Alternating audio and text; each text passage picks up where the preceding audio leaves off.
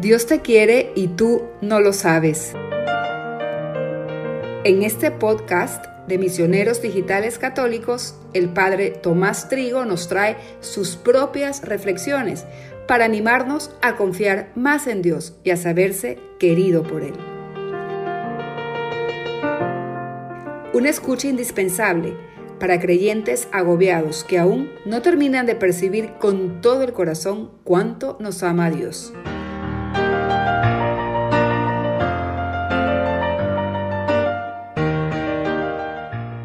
Los otros les va muy bien. Yo confío en Dios, tengo fe.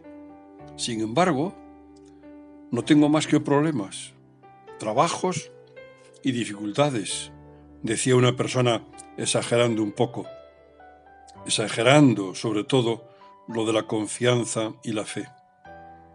En cambio, proseguía, hay gente apartada de Dios y de la fe a la que todo le va bien en la vida, mejor que a mí.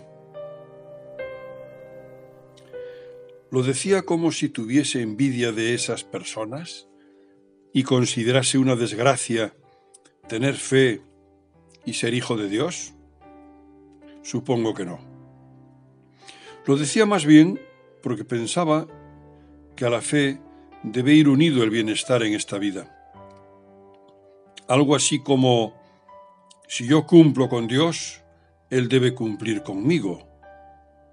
Y ese cumplir de Dios quiere decir que ha de enviarme solo cosas buenas. Pero eso es un error. Jesús no promete a sus seguidores el bienestar material, la ausencia de sufrimientos y contradicciones. Lo que promete y da es la gracia para superar las dificultades con alegría. La gracia para que esas dificultades se conviertan en camino y medio de salvación. Cuando pienso en las personas que están alejadas de la fe y gozan de bienestar material, me digo Dios quiere atraer a todos a la salvación. Para cada uno tiene un plan y algunos los atrae de ese modo, facilitándoles mucho la vida. ¿Por qué? Porque esas personas que parecen entregadas a su egoísmo y que dan la impresión de estar muy contentas porque todo les va bien, suelen sufrir un gran vacío en su interior. Nunca están satisfechas. Ríen, sí, pero su sonrisa es sólo una tapadera de su amargura o de su angustia. Al sentir la angustia que produce ese vacío, quizá se den cuenta de que no pueden confiar su felicidad a las riquezas, al éxito o al bienestar. Quizá entonces reconozcan que sólo pueden encontrar la felicidad en Dios.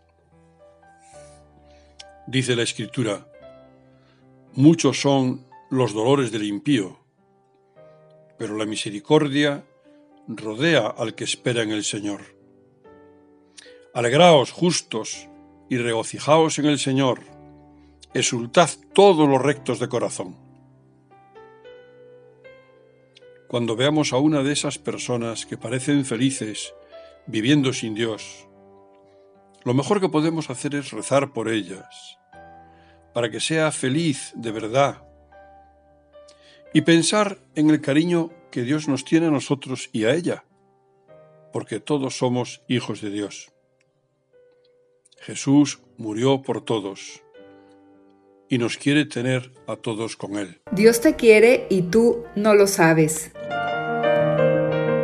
Reflexiones del Padre Trigo a través del podcast de Misioneros Digitales Católicos.